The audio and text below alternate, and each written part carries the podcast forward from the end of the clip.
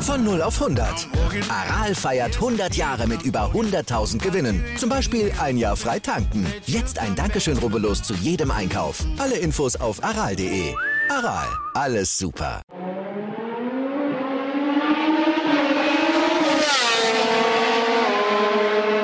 Und herzlich willkommen zu Flag, dem deutschen MotoGP Podcast. Heute mit der Review zum Malaysia Grand Prix. Und ich bin heute natürlich mal wieder nicht allein. Der Jan ist natürlich auch wieder mit dabei. Hallo Jan. Hallo Julian.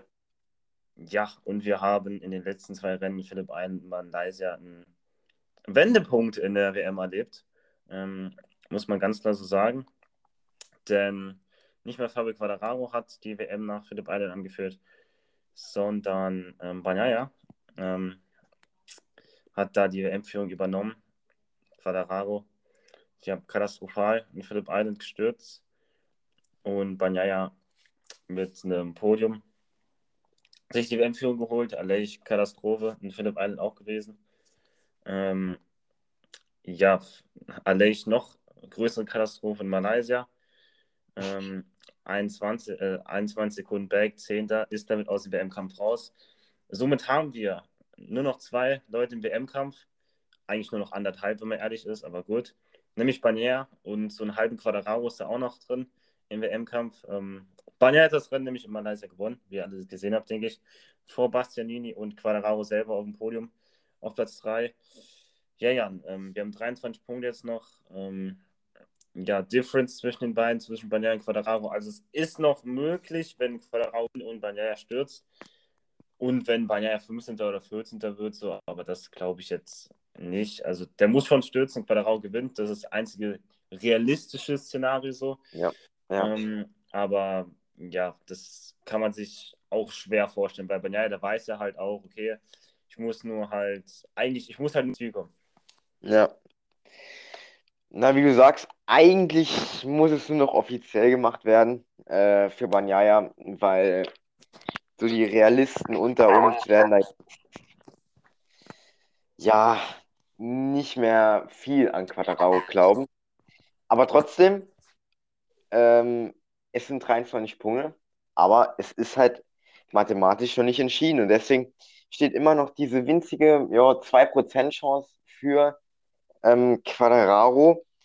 Wobei man sagen muss, also jetzt nichts, um das jetzt irgendwie herbeizuwünschen oder so, ne? Also, aber ähm, so ein Quadraro, äh, so ein Banyaya-Sturz ist, ja, wie soll ich sagen, eigentlich realistischer als ein Quadraro-Sieg, so wenn man das jetzt mal in den letzten äh, paar Rennen so ähm, würde sehen.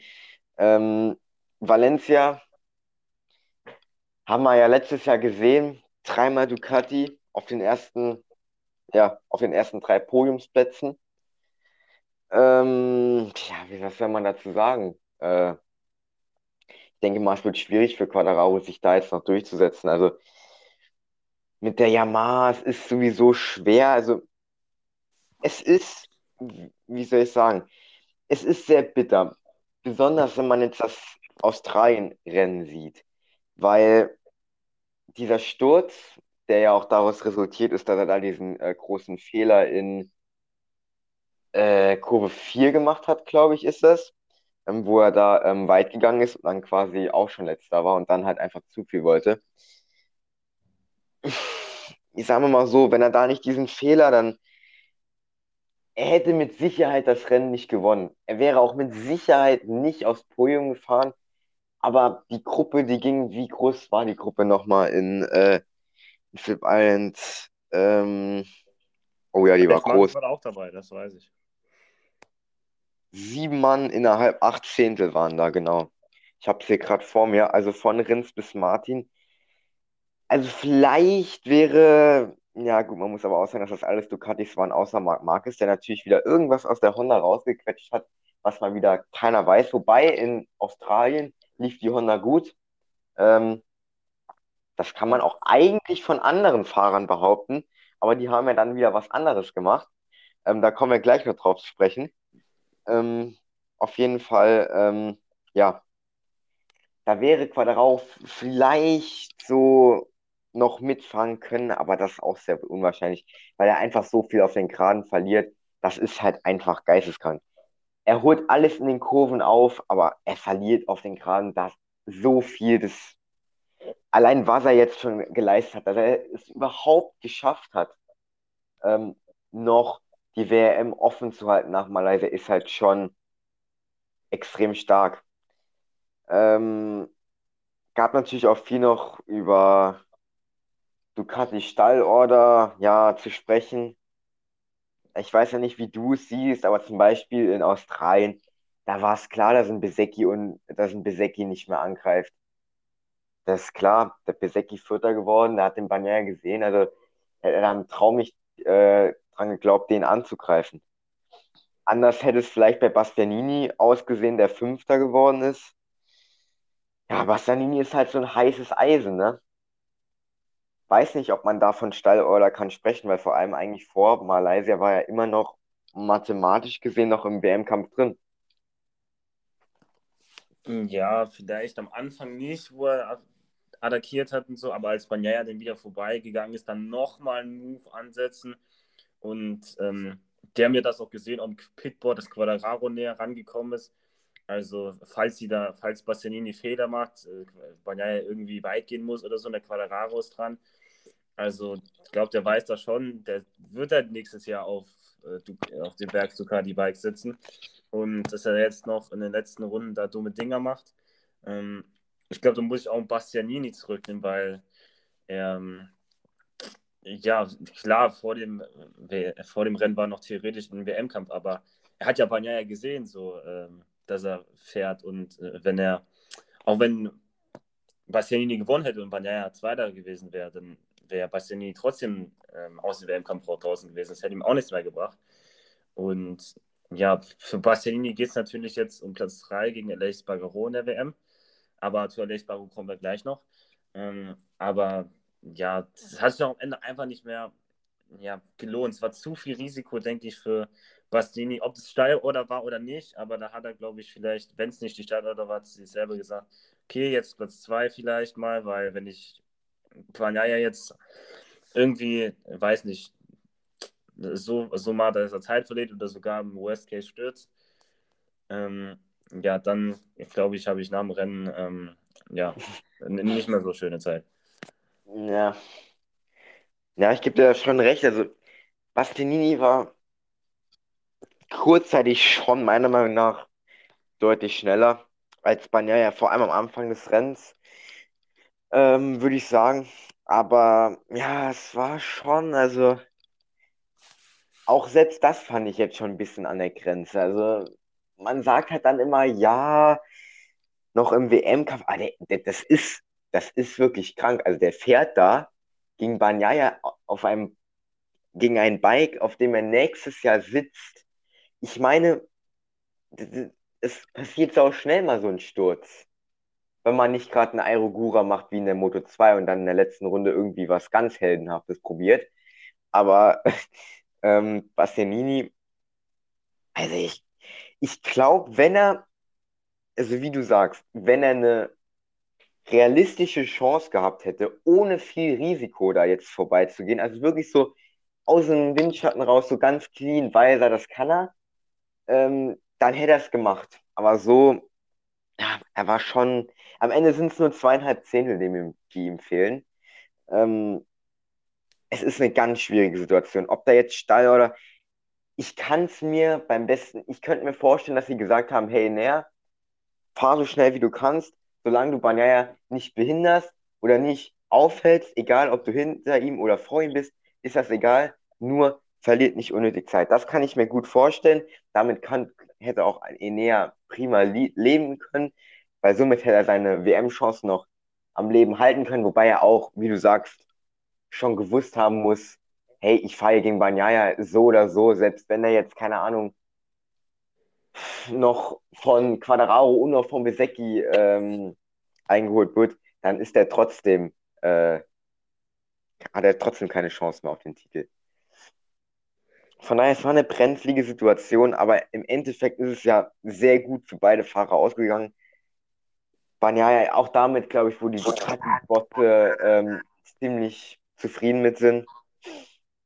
Aber ähm, auch Quattararo muss man den Hut vorziehen. Also, ja, also vor allem der Start. Der fährt mit einer Yamaha vom Platz 12 und ist nach, der, nach den ersten zwei Kurven, wie vierter war er? Äh, war er Vierter, ne? War er, oder Vierter oder Fünfter war er nach der ersten Kurve. Also, Banyaya ist ja schon viel Risiko gegangen, aber dann der Quadraro noch mit der Yamaha, da noch, auch noch ab die Inside. Gut, andersherum gesagt, wenn er es nicht gemacht hätte, wäre Banyaya jetzt Weltmeister. Ja, definitiv. Ähm, am Ende war, war ja auch noch so ein bisschen, hätte Bezecchi Quadraro ja. geholt, dann ähm, ja, wäre Banyaya jetzt auch Weltmeister. Aber dagegen hat sich Quadraro noch brillant verteidigt, hat sich noch gewehrt. Ähm, ja, aber auch ein ganz entscheidender äh, Aspekt, warum jetzt bei der ähm, ja, jetzt ein bisschen mehr Punkte Vorsprung hat, ist auch Roche Martin, der auch relativ früh gestürzt ist, auf Platz 1 liegt, der das Rennen eigentlich souverän angeführt hat, mhm. ähm, ist da relativ früh ausgecrashed. Mich hätte interessiert, wenn Bagnaia und ähm, Bastianini da aufgeschlossen wären, oh, was, ja. ähm, was auch... er gemacht hätte. Das wäre auch, das wäre interessant gewesen. Stimmt, ich glaube, da hat man eigentlich nicht so wirklich nachgedacht, weil wenn man sich vorstellt, da kommt dann so ein Banyaya und so ein Bastianini so, also ich, ich stelle mir die Situation als Jorge Martin da ziemlich schwer vor. Weil einerseits führt man das Rennen an, will gewinnen, weil, ja, man will halt einfach gewinnen so. Ähm, und dann kommt auf einmal hinten so ein Banyaya an, wo man weiß, äh, ja, der bräuchte eigentlich die Punkte. Das wäre, das wäre interessant geworden. Vor allem, wenn die jetzt da irgendwie noch gebettelt hätten oder so. Also, Quadrao dachte ich wirklich kurzzeitig, also ein Move von dem Bastianini noch in der vorletzten Runde so. Quadrao wäre dran gewesen. Wenn man verliert so oder so, auch wenn es ein cleanes Überholmanöver ist, verliert man immer ein bisschen Zeit. Und er war, glaube ich, kurzzeitig mal bis auf 1,2 Sekunden dran. Was schon eine Leistung ist, wenn man überlegt, wie viel der, ähm, wie viel der Quadraro auf der Geraden verliert. Allein schon, äh, weil die ja vorne immer Windschatten hatte. Quadraro hatte ja nicht mal Windschatten. Ich glaube, Quadraro hat während des Rennens einen roten Kopf äh, bekommen, als der den Besecki äh, auf einmal 13 hinter sich gesehen hat. Besecki hätte es machen können. Hätte der den Quadraro noch geholt, das wäre Promans Chip gewesen, ey. Meine Güte. Wenn der eigene äh, Akademiekollege ähm, dem anderen äh, den WM-Titel quasi beschert. Das ist ja auch Pressure, ne? Das ist, glaube ich, nicht so einfach, man sieht, okay, ich habe eigentlich das deutlich lang langsamste Bike, zumindest auf der Geraden. Ähm, und dann sieht man auf einmal da so eine Ducati 13 hinter sich. In Malaysia, in dem letzten Sektor, wo es nur geradeaus geht. Also,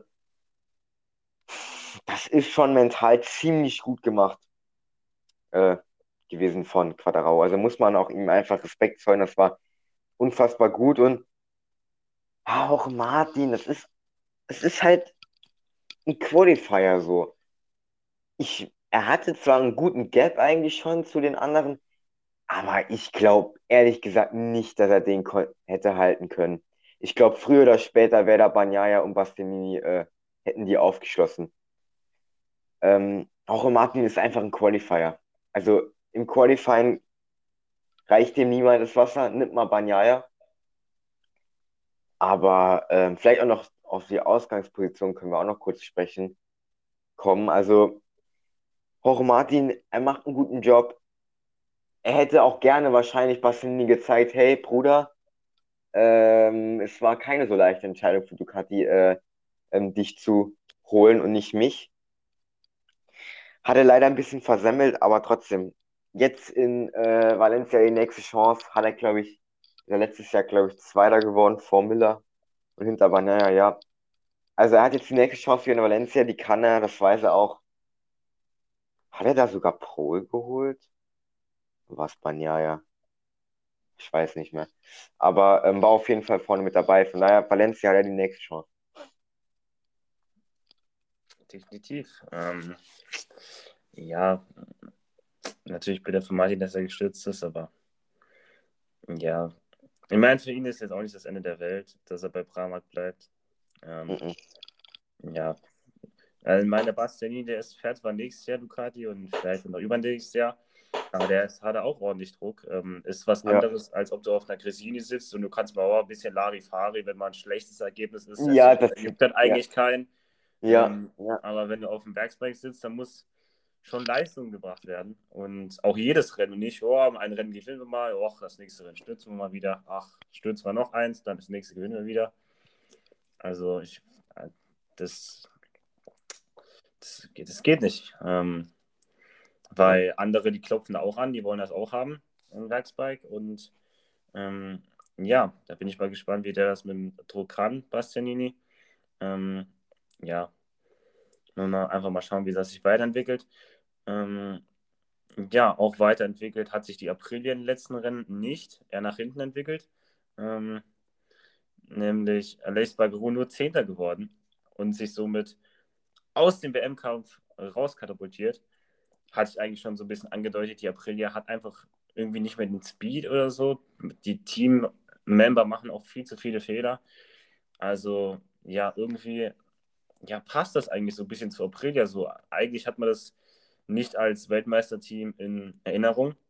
Eigentlich ja, hat man nicht als Weltmeisterteam in Erinnerung und so zeigen, haben sie es im letzten Rennen auch präsentiert. Ja, es ist schade. Also, Aleix, der, hat- der hat sich auch eigentlich schon in Japan, hat sich das alles schon angedeutet. Japan, dort das mit dem, ähm, wie, wie heißt es dann? Das mit diesem Begrenzer, da wo er nur konnte 100 km/h irgendwie fahren. Dann Thailand, wo auch das Wochenende einfach nicht gut war. Muss man einfach ganz klar so ansehen. Ähm, dann Australien auch irgendwie, ja, irgendwie, ich, das Qualifying war sogar noch ganz okay. Also, ich weiß gar nicht, also normalerweise, wenn Aleix aus Reihe 2 startet, also ist der immer vorne mit dabei, aber der ist ja teilweise auch zurückgefallen. Also, das ist echt schade. Also, Australien, dieses schon schwache Rennen mit P9 und jetzt dieser komplette, ja, Ausfall mit Platz 10 nur. 21 Sekunden hat der verloren, ja, meine Güte. Da fragt man sich, was ist falsch gelaufen in der, in der kompletten zweiten äh, Saisonhälfte. Das gibt mir irgendwie so alte Aprilia-Flashbacks, so aus den äh, jüngeren Jahren. Ja, wie soll man sagen? Er hatte vor dem Rennen 27 Punkte Rückstand. Da wusste man eigentlich schon, okay, er muss drei Punkte auf ähm, Bagnaia gut machen, um noch Titelchancen zu haben. So. Ja, da wusste man schon, drei Punkte, jetzt in der Form von Bagnaia wird schwierig. Aber normalerweise, Aleix, das wäre cool gewesen, wenn er da vorne mitgefahren wäre. Ich, ich weiß auch nicht warum, weil bei den Testfahrten lief das doch super für Aprilia in Malaysia. Deswegen hätte ich auch definitiv mit einer Steigerung gehofft und ich hätte auch 100% damit erwartet, damit, äh, damit gerechnet, ähm, dass die zumindest mal so Top 5 mitfahren. Also das war, das Rennen war wirklich unter ferner Liefen. Ich meine, das Quali schon mit dem Sturz, aber im Qualifying hatten irgendwie alle drei ähm, Title Contenders Probleme. Bagnaia mit einem Sturz, Quadraro, der irgendwie, sie, also der hat ja sich da den Finger äh, oder irgendwas an der Hand, einen Finger irgendwie gebrochen, Mittelfinger, glaube ich. Da am FP4 ist der gestürzt, Aleix auch gestürzt. Also das Quali lief ja gar nicht. P9 für ähm, Bagnaia, P10 für und P12 für Quadraro. Ja, da, da wusste man auch nicht, was soll man jetzt erwarten. Ich meine, im Endeffekt, ja, hat sich auch dann am Ende nicht verdient, vielleicht noch im WM-Kampf zu sein, aber meiner Meinung nach hat sich die WM schon verdient, drei Fahrer noch äh, mit Titelchancen in Valencia ähm, anzutreffen.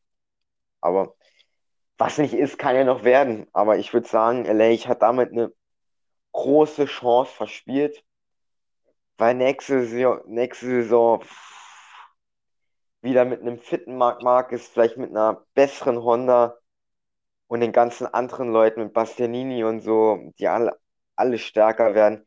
Da muss auch ein Schritt wieder von Aprilia kommen und auch wieder von den beiden Aprilia-Fahrern, inklusive den Herrn Top Gun.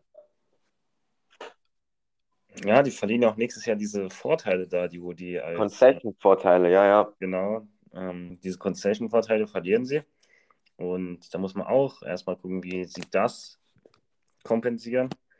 Ähm, weil die haben jetzt Jahre mit demselben gearbeitet und das jetzt zu reduzieren. So, ich weiß nicht, was davon alles betroffen ist, ob die mehr Motoren oder so benutzen dürfen, aber. Ja, ich denke schon. Das ist auf jeden Fall. Das, also das, ich glaube, das ist auf, zählt auf jeden Fall ähm, rein da. Und ja, KTM war ja auch nicht, als sie die Vorteile verloren haben, wieder sofort dabei. Das dauert.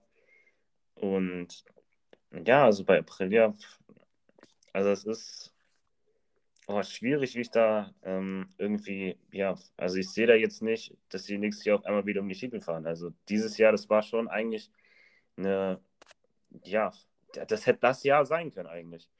Ja, das hätte ich auch definitiv erwartet. Ich weiß gar nicht, wie oft LH 2 Euro Dritter geworden ist in der Saison.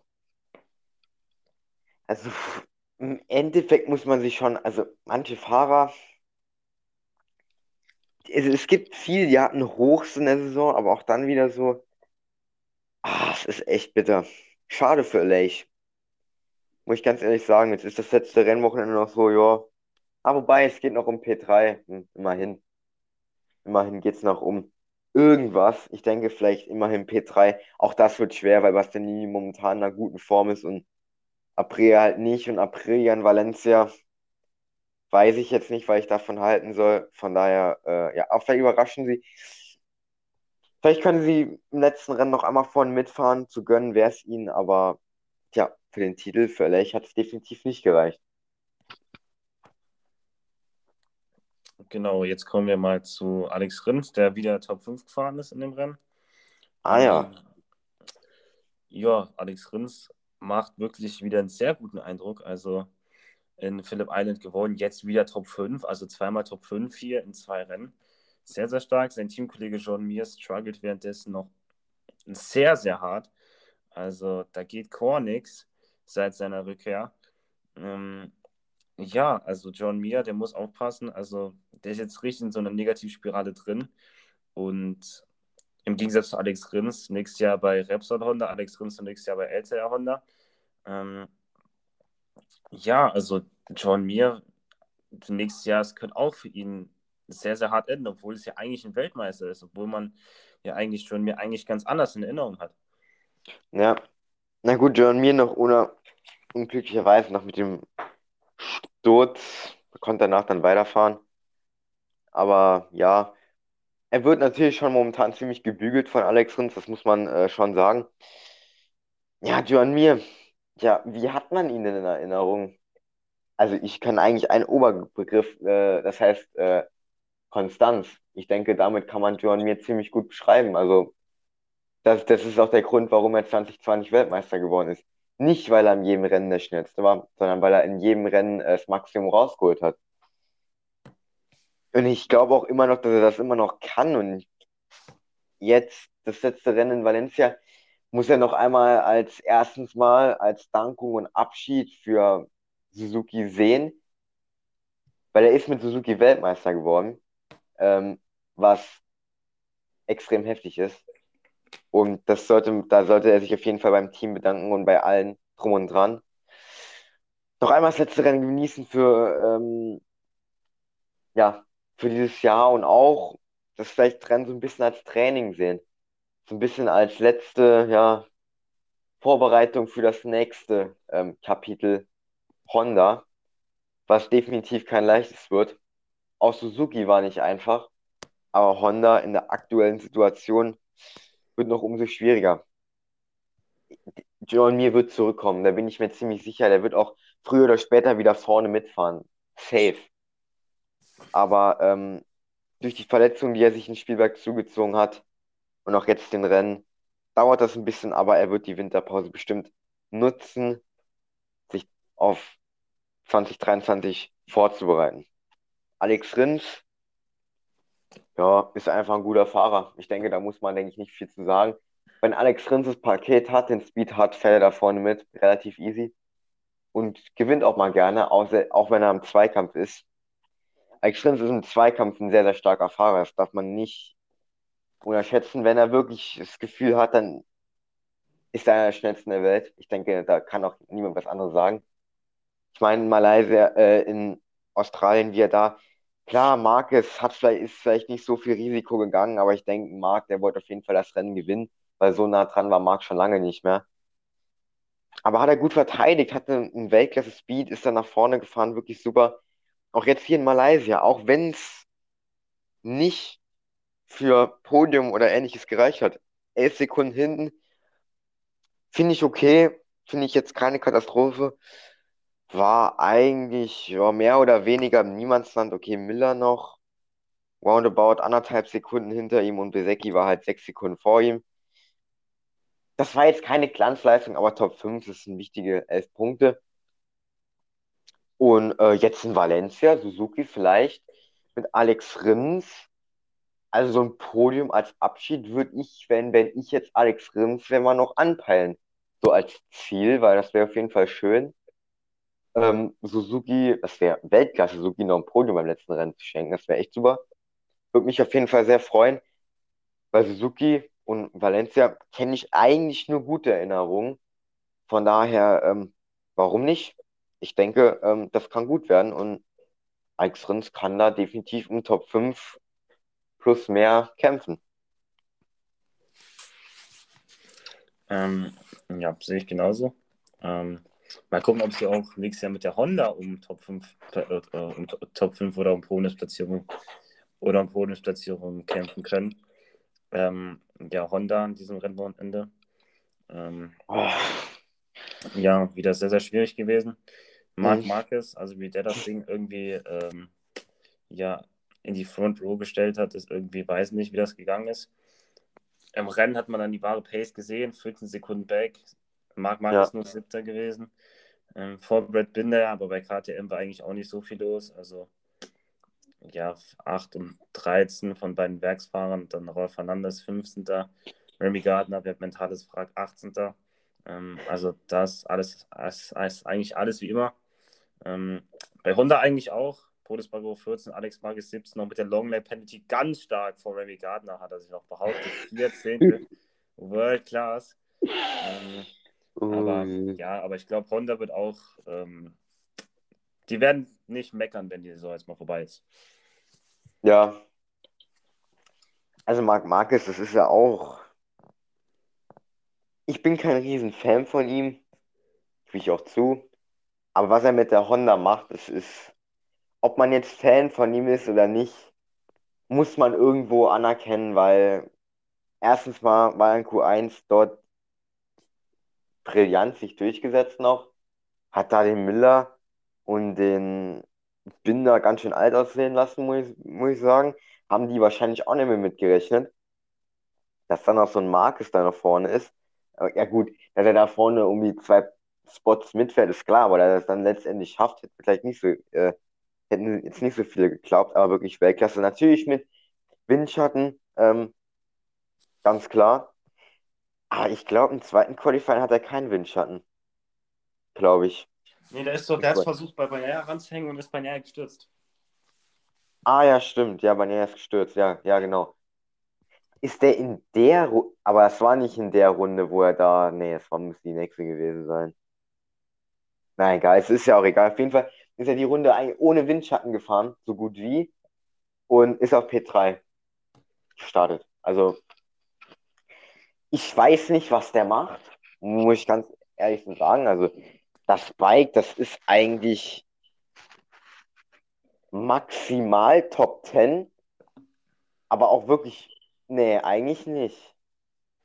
Also eigentlich nicht, weil Marc Marquez ist ja ist ja ein, äh, ja, wie soll man sagen, jetzt ein bisschen ironisch gesehen, ist er kein Mensch eigentlich. Weil der fährt ja immer irgendwo rum, wo das Bike eigentlich nicht hingehört. Sieht man auch am Pulswagen der wird 14. Ähm, äh, aber ist noch vor Raul Fernandes ins Ziel gekommen, immerhin. ja, daneben kann man auch nicht böse sein. Man kann eigentlich keinem Honda-Fahrer böse sein. Warum auch? Das Bike ist einfach nichts. Auch ein Pulsbagger wird besser abschneiden. Ziemlich besser abschneiden, wenn das Bike besser wäre. Da bin ich mir sehr, sehr sicher. Hat man ja auch in Katar gesehen, wo das eigentlich das einzige Rennwochenende war, wo Honda wirklich competitive war. Also Pulsbagger ich zweifle auch nicht an dem seinem fahrerischen Können, weil das hat er bei KTM bewiesen, das hat er teilweise bei Yamaha Tech 3 bewiesen, dass er fahren kann. Und das hat er auch bei Honda hier und da bewiesen. Also, das ist ein super Fahrer. Das Material ist halt nicht da. Und Marc Marquez kitzelt da irgendwas raus. Vielleicht ist es jahrelange Erfahrung mit der Honda. Oder vielleicht ist es einfach dieses, diesen, dieses Ticken mehr, diesen, vielleicht auch den Ticken mehr Skill vielleicht, Ticken mehr Erfahrung, den Ticken mehr Willen, da jetzt noch was zu reißen. Ähm, aber wie du sagst, im Rennen hat man ja direkt gesehen, also er konnte da absolut nicht mithalten mit den ersten drei. Am Anfang mit Martin Bagnaia und Bastianini.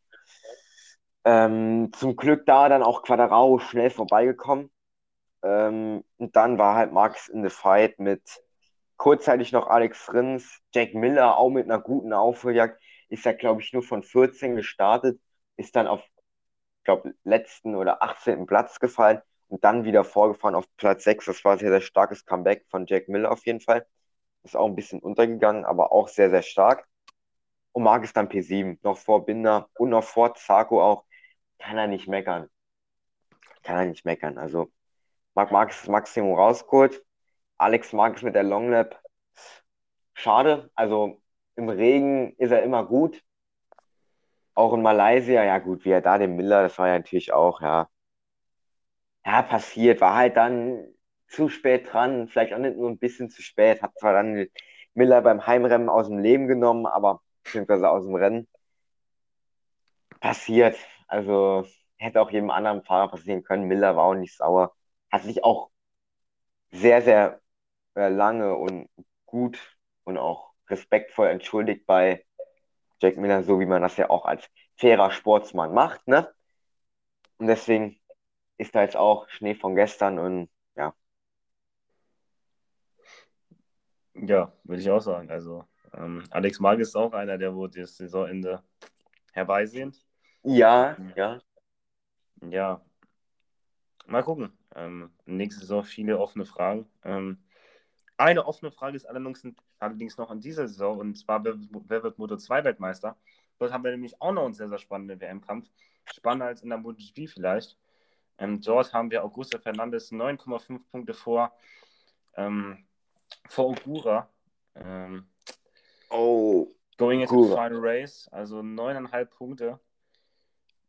Also Ogura muss quasi 10 Punkte aufholen, weil es gibt keine 9,5 Punkte irgendwo im Feld. Ähm, ja.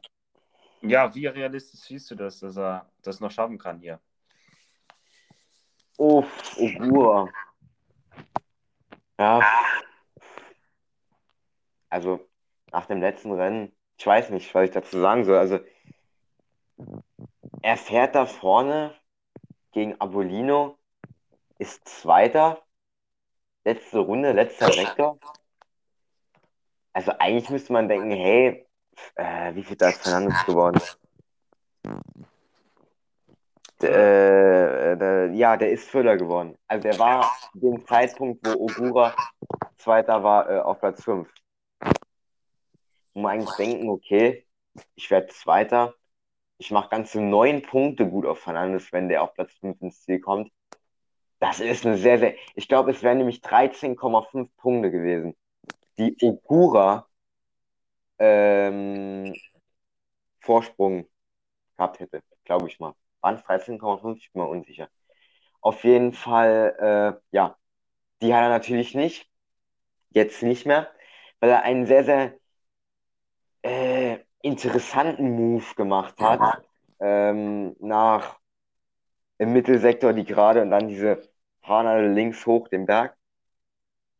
Das war schon, also er war spät dran, wollte halt unbedingt da noch die Position gut machen, war viel zu spät. Ja, und es war eigentlich die logische Folge, dass da das Vorderrad leider nicht mitmacht. Und deswegen ist er in der letzten Kurve so gut wie im letzten Sektor gestürzt. Im WM-Kampf ja, also die Kommentatoren von äh, Servus TV und auch die englischen Kommentatoren konnten es nicht wirklich erfassen, was dann da der Ei macht jetzt, der Ei, Ei, Ei.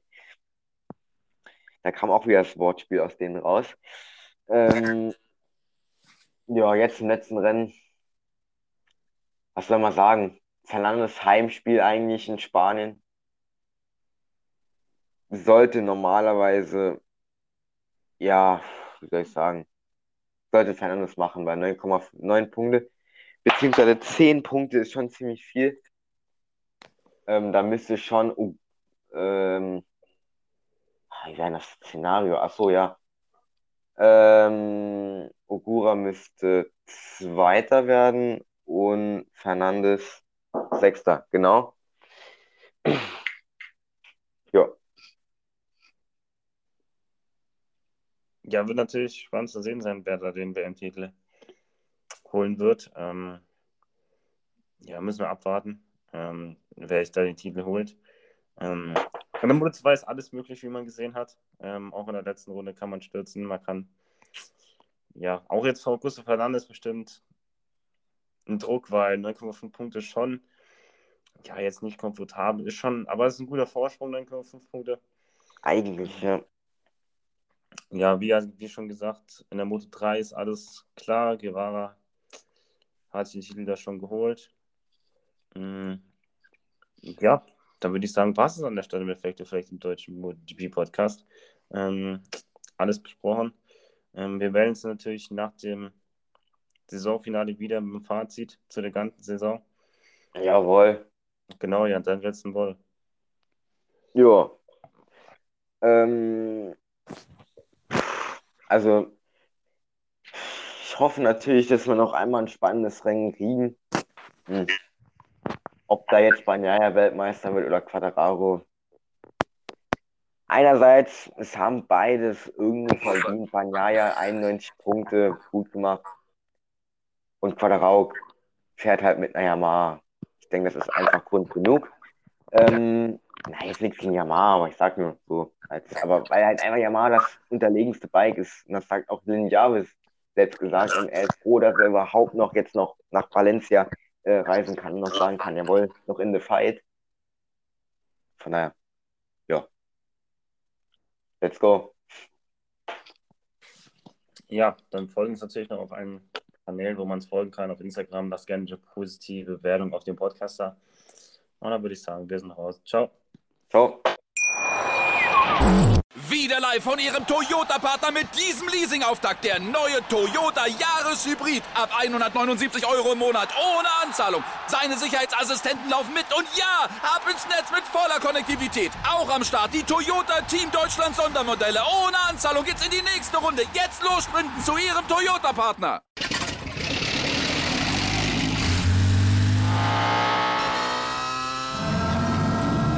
Von 0 auf 100. Aral feiert 100 Jahre mit über 100.000 Gewinnen. Zum Beispiel ein Jahr frei tanken. Jetzt ein Dankeschön, rubbellos zu jedem Einkauf. Alle Infos auf aral.de. Aral, alles super.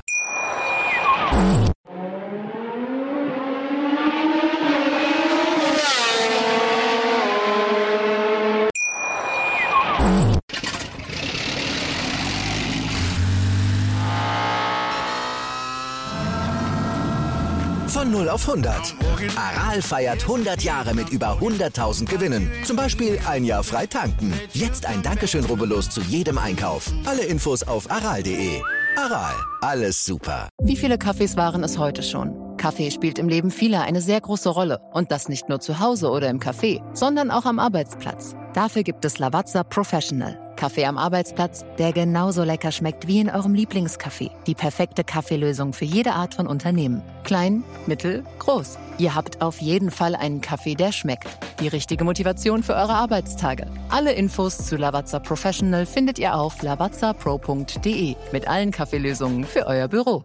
Ich habe mich natürlich schockverliebt, weil die war wirklich ganz, ganz klein. So begann die Mensch-Hund-Beziehung zwischen Christina und Tierschutzhund Frieda. Und wie es danach, nach dem ersten Moment der Verliebtheit, so weiterging und welche Klippen es danach zu umschiffen galt, das hört ihr in der neuen Ausgabe von Iswas Dog, dem Podcast für harmonische Mensch-Hund-Beziehungen. Iswas Dog? Mit Malte Asmus. Überall, wo es Podcasts gibt.